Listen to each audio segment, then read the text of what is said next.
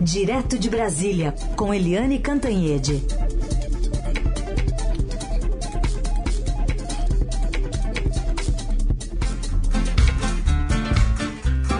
No Largo da Graça já nasceu o dia. Ouço um passarinho, vou roubar-lhe a melodia. Meu Bom dia, Eliane, bem-vinda. Bom dia, Carolina Herculin. Bom dia, ouvintes.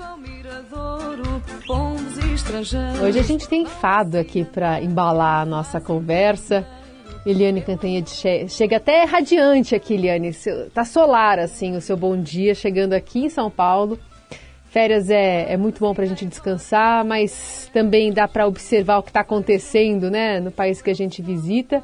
E você está chegando de Portugal de olho nessa agenda do presidente português que vem ao Brasil em ano de eleição. Pois é, você sabe, Carolina, que hum, eu participei eh, da conferência Brasil-Portugal Perspectivas para o Futuro, que foi organizada pela super prestigiada Fundação Calústico Benquian. Foi organizada em Lisboa na quinta e na sexta-feira passada. E aí, claro, por causa da conferência, porque eu tinha a mediação de ex-presidente de Portugal e ex-presidente do Brasil, eu andei conversando bastante com diplomatas brasileiros, diplomatas eh, portugueses, com ex-ministros, ex-embaixadores.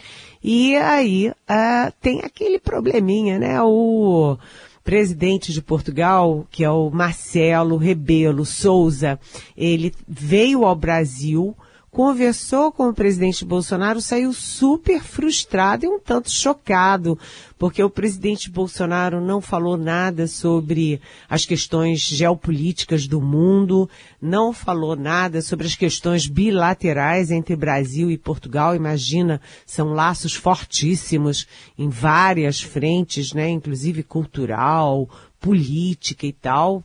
E o presidente Bolsonaro ocupou o tempo da conversa fazendo piadinha de péssimo gosto, de cunho sexista, contra português, uma coisa horrorosa. E aí todo mundo estranhou agora quando o Marcelo Rebelo de Souza, ele confirmou que vem duas vezes ao Brasil nesse segundo semestre antes das eleições. Uma é já na semana que vem. Ele vai estar aqui nos dias, nos dias 2 e 3, porque a Bienal do Livro vai, enfim, homenagear a literatura portuguesa, então ele vai estar no Brasil. E depois ele volta em setembro, para o 7 de setembro, para as comemorações dos 200 anos da independência. E aí, isso é um bastidor, né? Porque você sabe que jornalista, mesmo de férias, continua sendo jornalista, né, Carolina? É, E não, não dá para gente- dissociar. não para, né?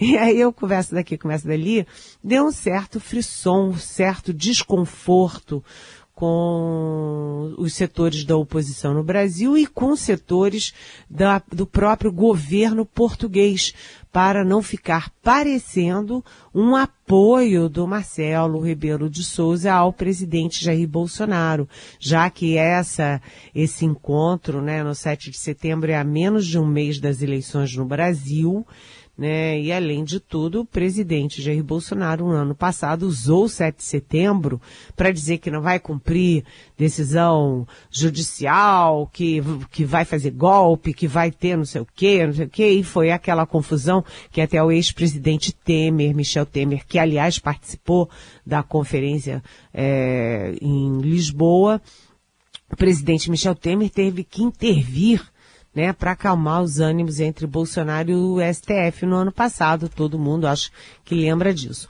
E aí o Marcelo Rebelo de Souza, ele tomou duas providências. Primeiro, ele justificou que tem que vir, né, porque o Brasil convidou todos os presidentes ou primeiros ministros dos nove países que têm língua oficial, como língua oficial o português, portanto não teria como ele dizer não, ele tem que vir, mas ele está tomando várias providências.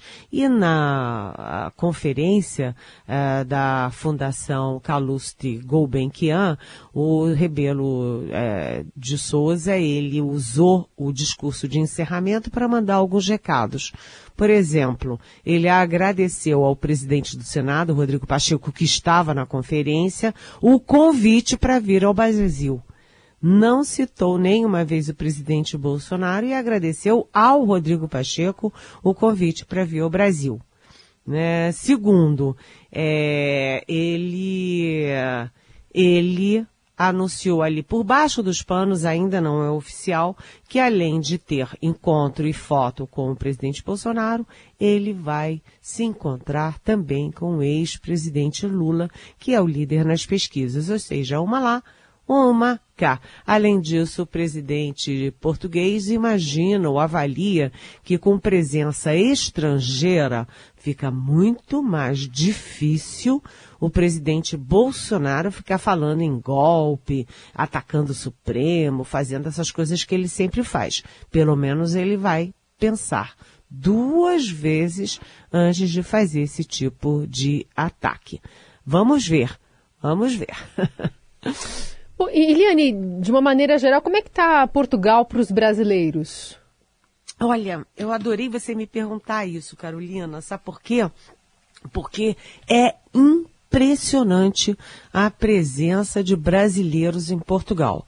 Você não consegue ir a um restaurante que não tenha o maître, ou o cozinheiro, ou, ou, ou um garçom, uma garçonete, é, que sejam do Brasil não consegue. Os brasileiros estão fortemente infiltrados nos restaurantes portugueses. Além disso, você vai em feiras, feiras de artesanato, estão lá os brasileiros. Vai em feira de comida, estão lá os brasileiros, vendendo lagostas, camarões, sanduíches, etc.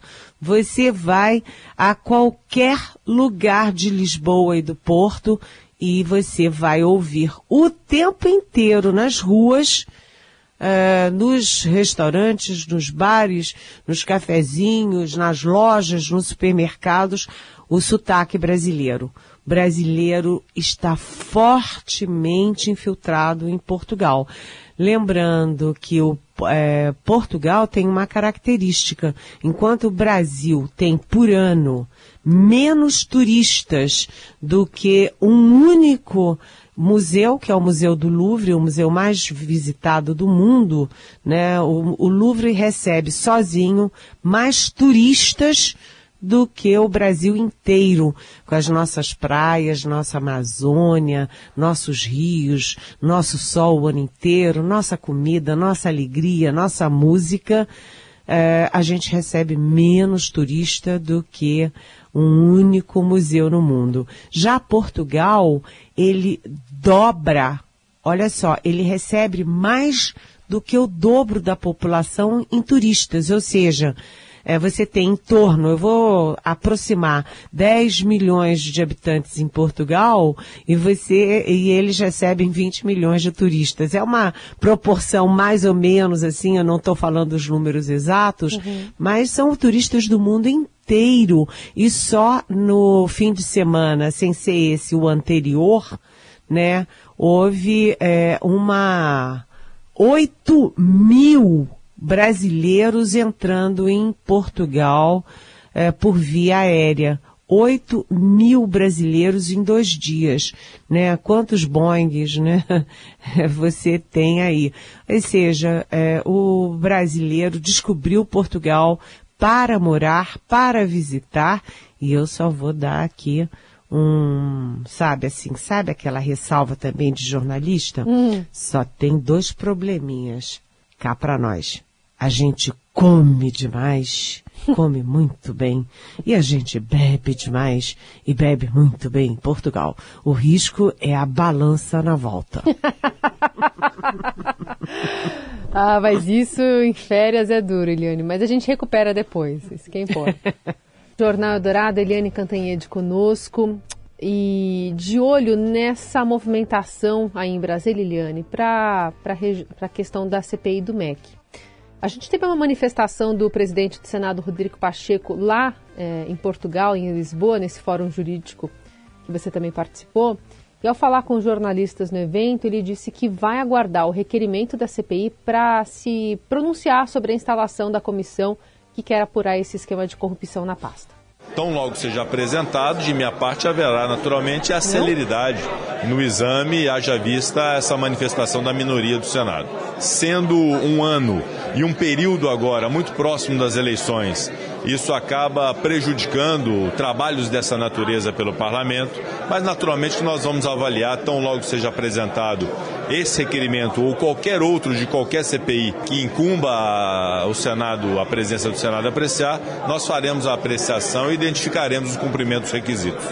Aliás, estou confundindo os eventos aqui, não foi esse que você participou, esse foi ontem, uma manifestação do, do presidente do Senado sobre essa confusão toda envolvendo o MEC, Eliane. Uma, uma pauta que a gente traz aqui sempre, uma análise, e agora com esse aprofundamento a partir da reportagem do Estadão, né, sobre esse gabinete paralelo é, operado por pastores no Ministério.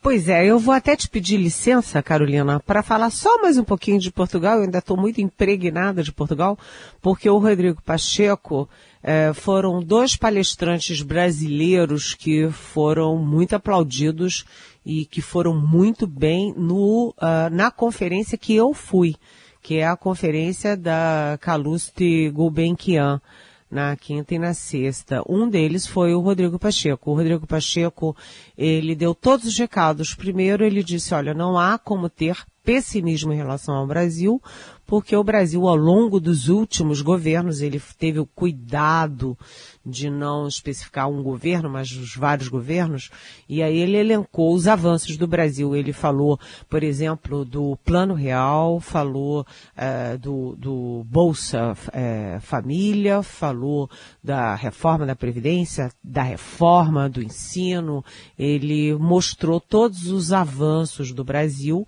e ele deixou claro também, além do otimismo, ele também admitiu que há problemas mas que o Brasil é uma democracia sólida e que o Senado Federal e as instituições estão prontas para impedir qualquer tipo de abuso contra a democracia e as eleições. Ou seja, ele deu todos os recados, foi muito bem o discurso dele. O outro, o outro brasileiro que foi muito bem, a outra brasileira que foi muito bem foi a Maria com o bastidor de que o governo Desculpa, Bolsonaro... Desculpa, Eliane, falhou bem na hora que você falou o nome da outra pessoa que participou. Marina Silva. Marina Silva. Uhum. Ex-ministra do Meio Ambiente. A Marina Silva também foi super aplaudida, foi muito tratada com muito carinho pelo presidente de Portugal, o Marcelo Rebelo de Souza, é, foi muito aplaudida e ela que fala né, de, de questões ambientais que são aí um espinho na imagem do Brasil ao longo do mundo nesse momento, com a morte do Dom Phillips, a morte do Bruno Araújo Pereira, com o desmatamento da Amazônia, com os ataques às reservas indígenas e tudo isso. E aí o bastidor que eu trago é que o governo brasileiro, os setores brasileiros reclamaram do convite à Marina Silva. E, evidentemente, o convite foi mantido e a Marina Silva falou, foi muito aplaudida e foi muito bem tratada pelo presidente de Portugal e os organizadores. Com um detalhe, o governo brasileiro praticamente não mandou ninguém. Nem o chanceler Márcio França, que estava previsto, hum. cancelou, deu uma desculpa qualquer e não foi, nem o presidente da Câmara, o Arthur Lira, aliado do presidente Bolsonaro, que cancelou de última hora. Mas, colocado isso, uh, que é apenas um longo parêntese, vamos falar na sua, vamos responder a sua pergunta sobre a CPI. O que acontece é que o jornal Estado de São Paulo, nosso Estadão, deu o grande furo do ano, que é a questão do MEC. Os pastores que, que atuavam, né, que tinham um gabinete paralelo, eles não tinham contrato nenhum com o MEC, não tinham contrato nenhum com o governo, não são funcionários públicos e eles se reuniam centenas de vezes com prefeitos, é, com gente de dinheiro para fazer negociatas em nome do MEC. Né, trocando é, programas é, sociais e educacionais por ouro, por Bíblia, por sei lá o quê. E o, o, a, o Estadão mostrou tudo isso, expôs tudo isso, e agora a gente teve o, o ministro da Educação preso, é, e o ministro da Educação já tinha dito que os pastores estavam no MEC por interferência do presidente Bolsonaro e agora tem uma gravação da Polícia Federal uh, com o, o ex-ministro dizendo né, que foi avisado, deixando claro que foi avisado antes da operação busca e apreensão e que se transformou em prisão também. E é, no mesmo dia tem aí a informação de que o Bolsonaro estava com o ministro da Justiça. Então, tudo isso é motivo para CPI. Corrupção é motivo para CPI, ingerência política do presidente Bolsonaro é, na PF, nas investigações, é motivo, e a presença do presidente, a participação do presidente nesse gabinete das sombras, gabinete paralelo no MEC. É hoje a oposição deve apresentar o requerimento, que tem 27 assinaturas, uma mais do que o necessário. E aí a bancada governista, inclusive o filho do presidente, o filho 01, o senador Flávio Bolsonaro, estão mobilizados para tentar reverter um voto. Se tira um voto é, tem que tirar dois, né? Mas pelo menos para tirar dois votos. Então o governo trabalha intensamente para não ter a CPI e a oposição trabalha para ter a CPI. Quando isso, enquanto isso, o presidente do Senado, Rodrigo Pacheco, está é, cauteloso, não querendo botar fogo no circo. Bom, e tem toda essa questão de se conseguir para frente uma CPI no segundo semestre com eleição, né? Por mais que os senadores estejam menos engajados que a Câmara, ainda assim tem um cronograma bem apertado para lidar. É, além disso desvia muito foco, porque todo mundo, inclusive a mídia, ou principalmente a mídia, vai estar tá muito focada ali na eleição, nos estados, hum. no, no, no para a presidência, e isso tira o foco de uma CPI. Não vai ser igual a CPI da Covid, por exemplo. Eliane, e as escolhas do presidente que estão se sobrepondo ao núcleo político, ao marketing, né? Ao eh, anunciar que o general Braga Neto vai ser o próprio vice mesmo na chapa em que ele encabeça. Pois é, a gente já, olha só, há duas semanas atrás, quando eu saí de férias, a gente já estava falando aqui na Rádio Eldorado das dificuldades da campanha do presidente Jair Bolsonaro o centrão por um lado, os militares por o outro, o filho, é, o filho que é metido a entender de internet, que é o Carlos Bolsonaro, brigando é, com o Duda, que é o marqueteiro da campanha, ou seja, eles estão lá incomodados, porque o presidente Bolsonaro estancou nas pesquisas e estancou de uma forma ruim que pode, inclusive, eu não estou dizendo que vai acontecer, mas pode que gerar, inclusive, vitória do ex-presidente Lula no primeiro turno. E aí eles se reúnem com o Bolsonaro, combinam um monte de coisa e o Bolsonaro faz tudo o oposto. Isso as, os jornais uh, e a internet estão recheados de exemplos dessa atitude do presidente, né? Uh, o núcleo político, o centrão e os marqueteiros, né? O PL, é, que é o partido do presidente, tudo, todo mundo quer que o presidente fale das boas notícias, fale é, da ajuda às pessoas, do auxílio emergencial, do combate ao gasolina cara, que vá muito ao Nordeste, que fale muito às mulheres, etc. E o presidente Bolsonaro continua atacando o Supremo Tribunal Federal, atacando as instituições, atacando as urnas, falando besteira e irritando todo mundo. Ou seja, a campanha vai para um lado, o presidente Bolsonaro vai para outro. E isso está causando dificuldades para o Bolsonaro. E na questão da vice, o Centrão, desde o início, gostaria muito que fosse a ministra Tereza Cristina da Agricultura. A gente também já falou algumas vezes disso aqui. Por quê? Porque ela é mulher, porque ela é gestora, porque ela é muito afirmativa, ela tem uma boa imagem pública e ela ajudaria a ampliar o escopo da candidatura. Mas o Bolsonaro insiste em ter um general o general Braga Neto, que foi ministro da Defesa. Por quê? Porque é, o general não tem voto nenhum, nem um votinho, mas ele mantém a tropa unida, provavelmente, ou dá aquela sensação de que, olha, o Bolsonaro tem respaldo para dar golpes. Então, a coisa está pegando fogo na campanha do presidente Bolsonaro, Carolina. Tudo bem. Bom, Eliane, a gente fica por aqui. Amanhã você está de volta a partir das nove aqui para se juntar aos ouvintes da Rádio Dourado. Obrigada e bom retorno, viu? Obrigada, beijão.